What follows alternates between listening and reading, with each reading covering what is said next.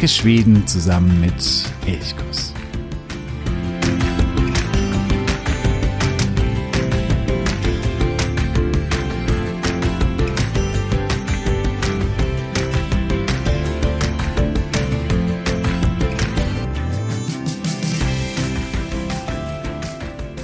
Jena, ich freue mich, dass du heute wieder bei einer weiteren Folge von Elchkuss, dem Podcast für Schweden mit dabei bist. Mein Name ist Jo und ich sage Hey ok, Gomorron. Ja, bevor wir heute loslegen, noch ein kleiner Hinweis. Dieses Projekt Elchkuss ist ein privates Projekt. Es steht kein großer Medienkonzern oder ähnliches dahinter. Deswegen bin ich aber natürlich auf dich und deine Unterstützung angewiesen. Bei steady.de habe ich vier Unterstützerpakete geschnürt, die sind unterschiedlich groß. Und hier kannst du eines auswählen, wenn du sagst, ja, dieser Podcast, der ist unterstützenswert, den will ich unterstützen, ist eine gute Sache, dann wähl dir hier ein Paket aus und du bekommst auch immer etwas zurück, je nachdem, wie groß eben das Paket ist. Die Unterstützung ist deswegen wichtig, weil zum einen der Podcast natürlich sehr, sehr zeitaufwendig ist. Die Recherche, die Produktion der einzelnen Folgen, auch wenn ich natürlich dann äh, vor Ort in Schweden einzelne Dinge besuche, Personen interviewe, recherchiere, all das erfordert Zeit, aber natürlich auch Geld und auch die Technik ist so ein Aspekt, auch die kostet natürlich Geld und deswegen, ja, bin ich auf deine Unterstützung angewiesen und freue mich sehr, wenn du sagst, ein kleiner Betrag pro Monat, der ist mir Elchkuss wert. Ja, und damit kommen wir zum heutigen Thema. Ich hatte vor ein paar Monaten eine Folge gemacht rund um den Siljansee. Und hier war der Aufhänger, dass es auch eine Radrunde um den Siljansee gibt, wo es einmal im Jahr ein Wettrennen gibt, wo jeder teilnehmen kann. Und da sind wir auf diesen Spuren dieses Radrennens einmal um den Siljansee gefahren. Noch viel größer und viel bekannter aber ist Wetternrund oder die Wetternrundan. Die ist 315 Kilometer lang und geht einmal um den zweitgrößten schwedischen See herum, den Wettern. Und auf diese Wetternrundan, da möchte ich mich heute mit dir begeben. Wir umkreisen einmal den Wetternsee, diesen langgezogenen, großen, großen See und ja, hier will ich dich mitnehmen. Immer Mitte Juni findet die Wetternrundan statt und sie gehört auch zu En Svens Klassiker. En Svens Klassiker, das ist so etwas, wo viele Schweden sagen, das wollen sie in ihrem Leben mal geschafft haben. Das sind vier Wettbewerbe. Es sind vier Langstreckenläufe mit in unterschiedlichen Disziplinen und ja, wer hier alle vier geschafft hat, der hat eben in Schweden etwas ganz Besonderes geschafft. Da gehört einmal der Langlauf dazu, da sollte man entweder den Wasserlauf oder den Engelbrechtslop gemacht haben. Dazu gehört Schwimmen, das ist das Vansbrusimning, das sind drei Kilometer Schwimmen. Dann gehört das Laufen dazu, das ist der Lidingö Loppet, 30 Kilometer. Und dann eben ein Radrennen und hier ist die Wetternrundan in Svensk Klassiker mit 315 Kilometer ungefähr 15.000 Teilnehmer radeln hier dann jedes Jahr diese Strecke. Das ist wirklich beeindruckend. Ähm, manche sind 20 Stunden lang unterwegs, nonstop auf dem Fahrrad mit kleinen Pausen. Die schnellsten brauchen so sieben bis neun Stunden und das ist schon sehr, sehr imponierend. Vor allen Dingen, weil man ja vielleicht denkt, dass rund um einen See herum es sehr flach ist, aber das ist beim Wettern überhaupt nicht der Fall, sondern es geht hier durchaus ja mit kräftigen Steigungen voran und das erfordert nicht nur viel Kondition, sondern eben auch viel Muskelkraft. Das erste Rennen fand 1966 statt und Start- und Zielpunkt ist immer Mutala im Nordosten des Sees und hier möchte ich auch mit dir heute starten in Mutala. Wir lassen uns Zeit, wir gehen ganz gemütlich und entspannt um den Wettern herum und wir hetzen hier nicht herum wie die Radfahrer, die sicherlich auch die ein oder andere Aussicht genießen können, aber natürlich die Orte entlang der Strecke überhaupt gar nicht richtig wahrnehmen können. Und das wollen wir heute. Ja, ganz grundsätzlich zum See ist ein sehr, sehr lang gestreckter See. Wenn du schon mal am Wettern warst, dann, dann weißt du es, er ist sehr schmal, also in so einer Nord-Süd-Richtung lang gestreckt, liegt zwischen Wester- und Österjötland Der tiefste Punkt, das sind 120 Meter, also er geht schon ganz schön in die Tiefe. Durchschnittlich hat er 40 Meter Tiefe diese ganze Gegend rund um den Wettern, eine sehr alte, historische Gegend war, schon im Mittelalter eine ganz, ganz zentrale Region, wo sich viel abgespielt hat und ja, wo wichtige Städte oder Orte lagen. Und das ist auch bis heute noch so ein bisschen der Fall, wobei sich heute natürlich durchaus der Fokus Richtung Stockholm, also Uppland oder Richtung Göteborg verschoben hat. Motala ist der Stadt- und Zielort der Wetternrundern keine allzu große Stadt, 30.000 Einwohner ungefähr. Es ist auch keine, ich würde sagen, keine wahnsinnig schöne Stadt. Also man kann da gerne mal hingehen. Es ist so eine alte Industriestadt, äh, wo das Handwerk und Industrie vor allen Dingen aufgeblüht sind, als der Jöta-Kanal angelegt worden ist. Der Jöta-Kanal ist ein Kanal, der einmal von äh, der Ostsee im Osten bis ins Kattegat im Westen hindurchführt durch Gesamtschweden und dieser Kanal, der führt, ist teilweise wirklich ein Kanal. Oftmals führt er auch über kleinere und größere Seen und er führt eben auch über den Wettern und über den Vänern. Und das heißt, hier kann man einmal Schweden durchkreuzen und in Mutorla, da mündet eben der Jöta-Kanal in den Wetternsee, also auf der östlichen Seite. Das heißt, von hier kann man dann über den Jöta-Kanal Richtung Ostsee fahren.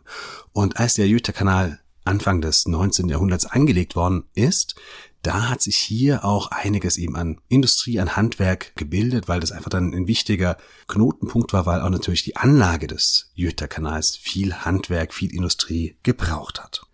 Mutorla, das ist auch der Ort, wo der einzige Abfluss des Wettern ist, also über den Mutorla-Fluss. Das ist der einzige Abfluss. Es gibt mehrere Zuflüsse, mehrere Flüsse, die hineinfließen, aber eben nur einen einzigen Fluss, der hinausfließt. Ja, aber wie gesagt, Motala keine allzu besondere Stadt. Wirklich besonders wird es dann etwas südlicher davon in Vodstena.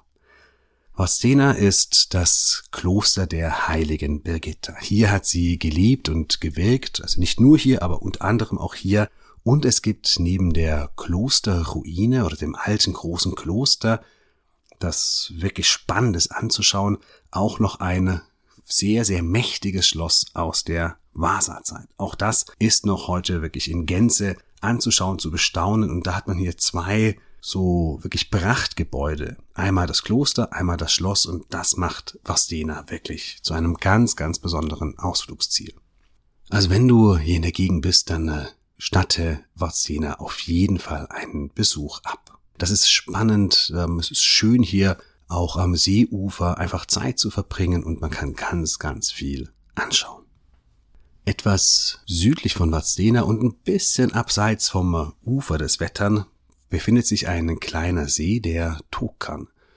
Und auch dieser See ist ein großes Highlight. Ich habe damals, als wir mit Nils Holgersson quer durch Schweden gereist sind, da habe ich auch schon mal über den Tokan gesprochen, denn er ist bei Nils Holgersson oder da spielt er eine ganz, ganz wichtige Rolle. Dieser See ist ein Vogelparadies, ein absolutes Vogelparadies. Und das liegt daran, dass man ihn im 19. Äh, Jahrhundert abgelassen hat, um äh, ja, mehr Ackerfläche zu schaffen. Später wollte man ihn auch komplett trockenlegen, was aber gescheitert ist. Und aufgrund dieses Scheiterns des Trockenlegens, aber das eben trotzdem ein bisschen Wasser abgelassen wurde, das führte dazu, dass die äh, Tiefe des Sees sehr, sehr gering ist. Im äh, Durchschnitt ist er 1,9 Meter tief. Oder die tiefste Stelle ist 1,9 Meter. So muss ich sagen. Also es ist ein sehr, sehr flacher See und das ja, obwohl er trotzdem 10 Kilometer lang und 5 Kilometer breit ist. Es ist durchaus ein großer See, aber sehr, sehr flach und vor allen Dingen das Ufergebiet ist ein riesengroßes Schilfgebiet. Und zum einen innerhalb des Schilfes können natürlich Vögel wunderbar brüten, aber das führt auch dazu, dass der See an sich ja sehr schwer zugänglich ist und damit auch sozusagen die Wasserfläche für Vögel hm, ein Paradies ist, weil sie hier ungestört und geschützt leben können. Folgerichtig ist dieser See auch ein Naturreservat und bei Glenos gibt es auch ein Naturum wo man sich über diesen See und über die Vögel, die hier hm, nisten und brüten, sich informieren kann. Hier gibt es auch viele Holzstege, die durchs Schilf führen, kleinere Aussichtspunkte, wo man Vögel beobachten kann. Das heißt, das ist wirklich, ja, nicht nur, also nicht nur für Vogelbeobachter oder Fotografen spannend, sondern es ist wirklich ein sehr, sehr spannender Ort, interessanter Ort. Wer Natur mag, der sollte auf jeden Fall auch hier mal hingehen. Und wer vielleicht eher mal was Süßes mag, der kann äh, etwas südlich des Sees in einen ziemlich kleinen, sehr unbedeutenden Ort fahren, ein kleines Nest, ein kleines Kaff kann man sagen. Wäderstadt heißt dieser Ort. Und in äh, Wäderstadt, da gibt's im, äh, ja, im Zentrum, sage ich jetzt mal, es gibt eigentlich nur zwei große Straßen und ungefähr dort, wo sie sich schneiden, dort liegt die Wäderstadt Zentralkonditorie. Und die ist eine Wahnsinn, wurde auch schon hoch gelobt, ist im White Guide enthalten. Die ist ähm, ja eine preisgekrönte Konditorei und hier schmecken alle Backwaren extrem gut.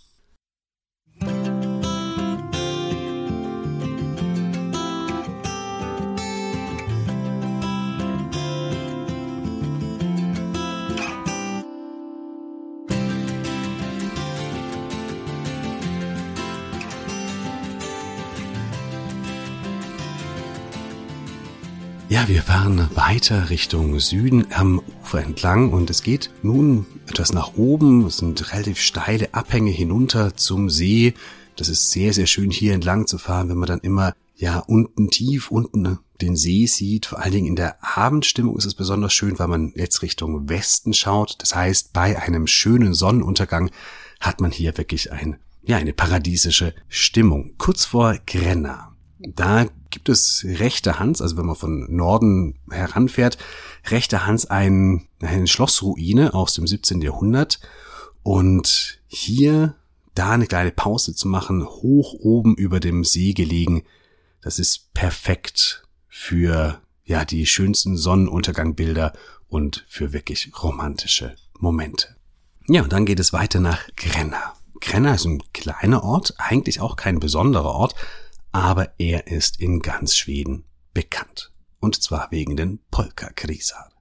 Die Polka-Grisar, diese Süßigkeit, die Zuckerstangen, die wurden hier erfunden und zwar von Amalia Eriksson. Diese Frau, der begegnest du in Grenna überall. Und sie ist auch tatsächlich eine, ja, sehr faszinierende Frau. Sie lebte im 19. Jahrhundert und sie wurde früh Witwe. Ihr Mann stirbt eine Woche nach der Geburt der Tochter. Es sollten eigentlich Zwillinge sein. Das eine Kind starb aber während der Geburt, das andere Kind überlebte, aber eben eine Woche später starb der Mann und damit war diese junge Frau, die selber aus sehr, sehr ärmlichen Verhältnissen stammte, eben, ja, mit einem ganz frisch geborenen auf sich alleine gestellt. Und das ist im 19. Jahrhundert für Frauen eine sehr, sehr gefährliche Situation, denn man ist gesellschaftlich noch nicht so weit und sie sind eigentlich auf Männer und auf das Einkommen der Männer angewiesen. Amalia Eriksson versucht sich selber zu versorgen, indem sie Süßigkeiten aus Zucker herstellt. Und sie fragt hier extra an und beantragt eine, ja, ein Privileg, dass sie selber ein eigenes Gewerbe gründen und führen kann. Eigentlich ist das Frauen in dieser Zeit nicht erlaubt. Und sie erhält aber das Privileg und kann somit ihre Süßigkeiten eben herstellen und verkaufen. Und das sind eben diese Polka-Krieser. Süßigkeiten aus Zucker, Pfefferminzöl, Essig und Wasser, oft eben in Form von rot-weißen Stangen. Ja, es gibt hier in Krenner mehrere Produktionen, mehrere Verkaufsmöglichkeiten. Hier kannst du wirklich shoppen und Süßigkeiten shoppen ohne Ende. Und das ist spannend und es gibt auch einige Möglichkeiten, wo du selber Polka-Krisa herstellen kannst. Das ist gar nicht so einfach. Ich habe das mal in Stockholm ausprobiert und festgestellt, das ist durchaus eine ja, ein Handwerk, das viel Kondition und Ausdauer erfordert und dass die Stangen nicht zu dünn und nicht zu dick und nicht zu krumm werden. Dazu braucht man doch einiges an Geschick. Ich hatte es damals nicht so sehr. Ich hatte irgendwie ja relativ dicke Würste hergestellt. Aber gut, das tut hier nichts zur Sache. Von äh, Grenna kannst du auch mit der Fähre zur größten Insel des Sees nach Wiesingsö übersetzen. Wiesingsö ist ja, 14 Kilometer lang, drei Kilometer breit, ebenso wie der See an sich, sehr lang gezogen. Und ja, die Insel an sich ist mh, hm, schön, kein mega Highlight, aber sie war im äh, Mittelalter durchaus nicht unwichtig und einige Ruinen zeugen da heute auch noch davon. Zum Beispiel ganz im Süden gibt's die Burgruine Näs, die ist schön anzuschauen. Ebenfalls bekannt ist Wiesingsö für die Remmalaks-Wagen. Das sind Wagen, die sind, werden von Pferden gezogen und man äh, sitzt hinten nicht wie auf einer Kutsche, wo man quasi in eine Fahrtrichtung blickt, sondern man schaut nach links oder nach rechts, also sitzt so Rücken an Rücken auf diesem Wagen und dafür, für diese Wägen ist eben die Insel bekannt und damit kann man sich quasi über die Insel kutschieren lassen. Die Fahrt dauert 30 Minuten mit der Fähre, sie ist aber nicht kostenfrei und auch nicht ganz billig. Eine Pkw plus ein Fahrer kosten 230 Kronen hin und zurück, also grob 22, 23 Euro. Es ist okay, aber auch jetzt nicht ganz billig. Ja, und wenn wir nun von Grenna weiter Richtung Süden fahren, dann haben wir bald die Südspitze des Sees erreicht. Wir sind bald in Jönköping, der größten Stadt am Wettern. Kurz davor kommt man noch durch Hüskvarna. Das ist ein Ort, der an sich ja nichts Besonderes ist, aber der ist natürlich bekannt für die gleichnamige Firma. Dann kommen wir nach Jönköping, die zehntgrößte Stadt Schwedens, ungefähr 100.000 Einwohner, also durchaus ein großes Zentrum und ist auch eine schöne Stadt, ähm, hat so zwei Stadtkerne, Öster und Wester. Ähm, hier kann man gut shoppen gehen, hier kann man auch an der Uferpromenade oder der Strandpromenade wirklich sehr, sehr schön sitzen. Gerade im Sommer, wenn es warm ist, wenn die Sonne scheint, kann man hier an der Strandpromenade sitzen, Kaffee trinken, Cocktail trinken, was essen. Und das ist wirklich, wirklich sehr, sehr schön. Das Tolle bei Jönköping ist, dass die Stadt eigentlich an drei Seen gelegen ist.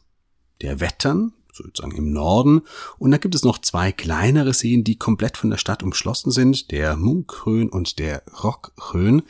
Und dadurch hat man aber in der Stadt überall und ständig Wasser. Und das ist etwas Schönes. Also wenn man Wasser liebt, wie ich, dann ist man hier wirklich so richtig glücklich, weil egal wo man hingeht, immer stößt man auf Wasser. Jönköping ist vor allen Dingen auch bekannt als Streichholzstadt. Im 19. Äh, Jahrhundert, da entwickelten sich hier mehrere Streichholzfabriken und in einer davon, in der größten, gibt es heute auch noch das Streichholzmuseum, Jetzt sagt man vielleicht so, hm, Streichhölzer klingt wirklich mäßig spannend, aber es ist wirklich spannend, weil also dieses Gebäude an sich sehr, sehr interessant ist, ein altes Industriegebäude aus dem 19. Jahrhundert und ähm, weil man hier in diesem Museum viel über die Industrialisierung erfährt, auch wie reich manche Menschen durch die Industrialisierung geworden sind, Fabrikanten und aber auch wie sehr die einfache Bevölkerung, die Arbeiter und die Arbeiterinnen teilweise darunter leiden mussten, wie erbärmlich die Bedingungen waren für die Arbeiterinnen.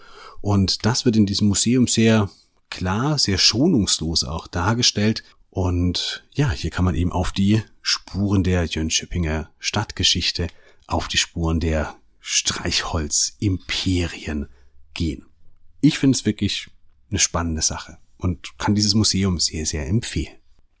Jönköping hat neben dem Namen Streichholzstadt noch einen zweiten Spitznamen. Manchmal wird es auch etwas scherzhaft Smolans Jerusalem genannt. Und das liegt daran, dass hier so viele Kirchen beheimatet sind. Vor allen Dingen so viele Freikirchen, auch die Zeugen Jehovas, Pfingstkirchen. Hier gibt es wahnsinnig viele und deswegen eben auch manchmal der scherzhafte Beiname Smolans Jerusalem. Ja, wir verlassen dieses Jerusalem wieder und fahren nun am Westufer wieder Richtung Norden. Es geht hier zunächst mal wieder relativ steil nach oben und irgendwann mal kommen wir nach Yu. Yu, eine Stadt, die habe ich auch schon öfter erwähnt. Sie ist wirklich wunderschön, ist sehr klein, so einen halben Tag, dann hat man eigentlich alles gesehen. Aber sie ist bekannt als eine der drei Holzstädte, zusammen mit Eksjö in Småland und mit Nura nördlich von Örebro. Diese drei Holzstädte, das so vermarkten sie sich selbst. Es gibt noch weitere Holzstädte. Also Holzstädte, damit ist gemeint, dass der alte Ortskern aus alten Holzhäusern eben noch sehr, sehr schön bewahrt geblieben ist. Und das ist eben in Ju definitiv der Fall. Also es gibt noch mehrere solche Holzstädte, aber eben Nura, Exü und Yu, die vermarkten sich gemeinsam sozusagen als die drei Holzstädte.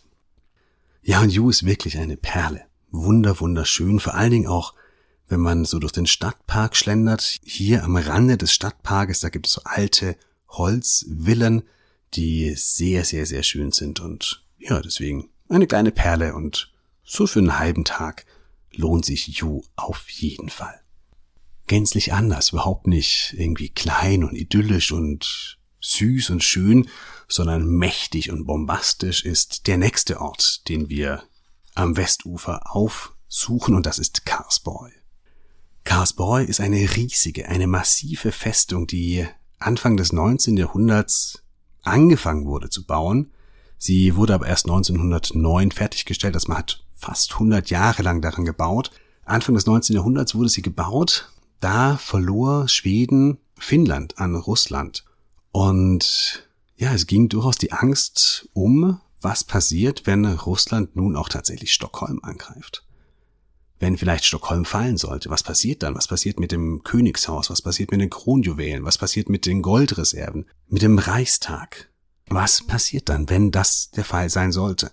Und deswegen suchte man nach einem Ort und fand ihn eben hier am Wettern in Karlsboy suchte man nach einem Ort, wo eine riesige Festung angelegt werden konnte.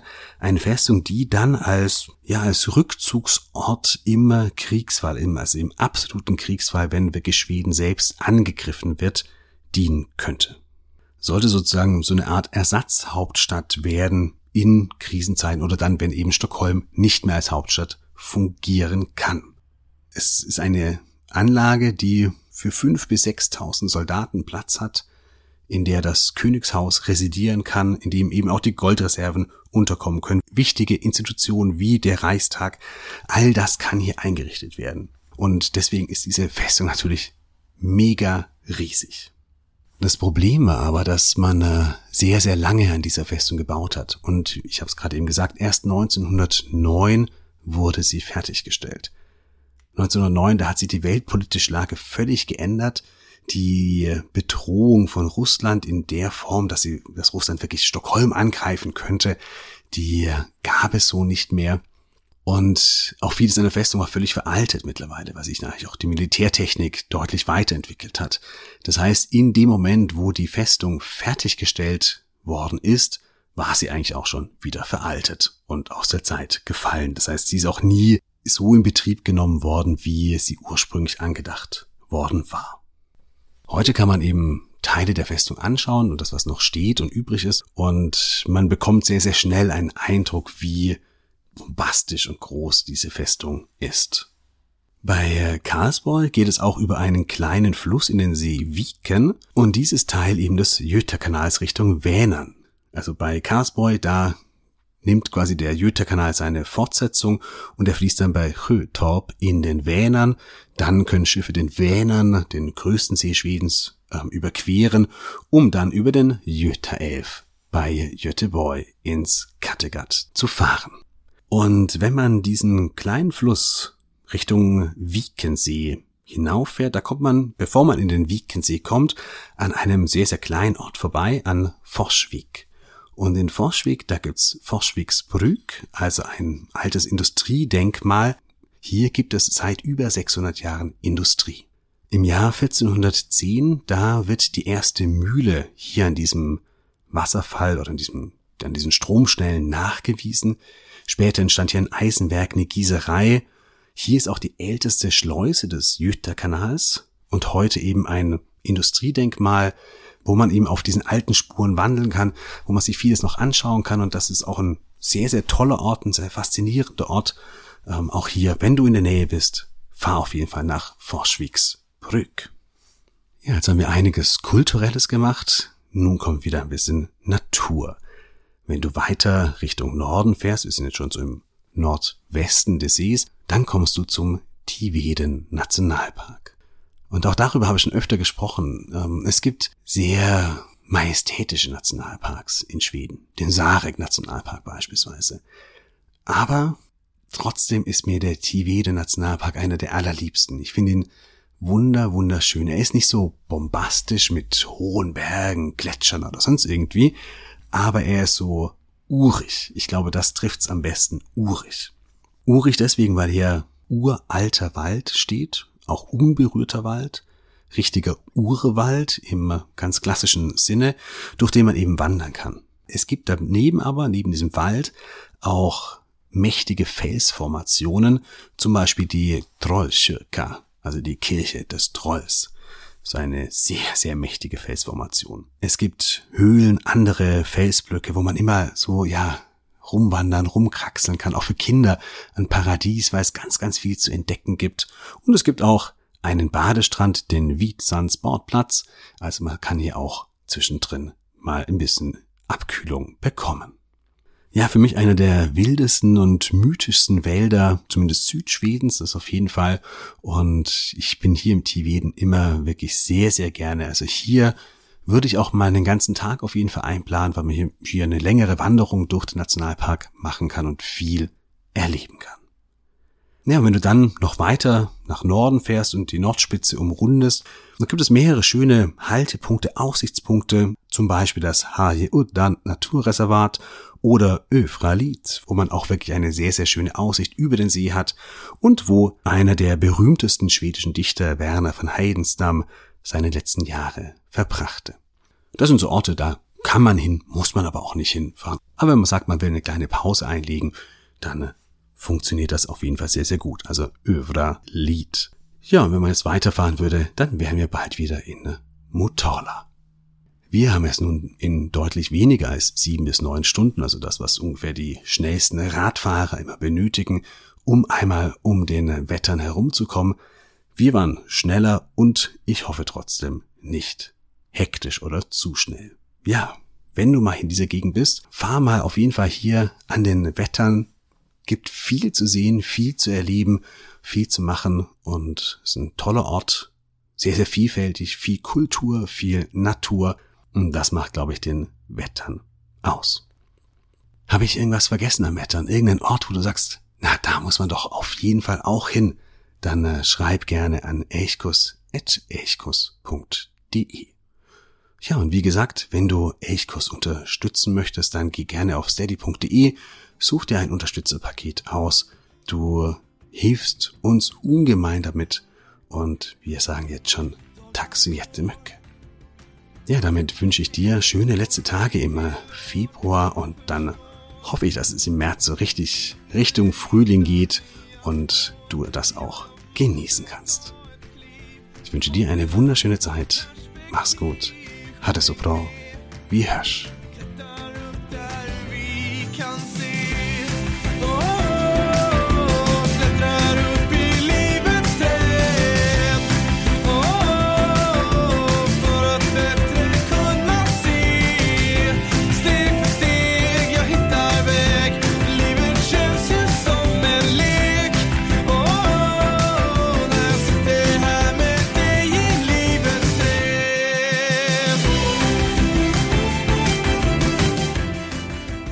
Elchkuss, der Podcast für Schweden.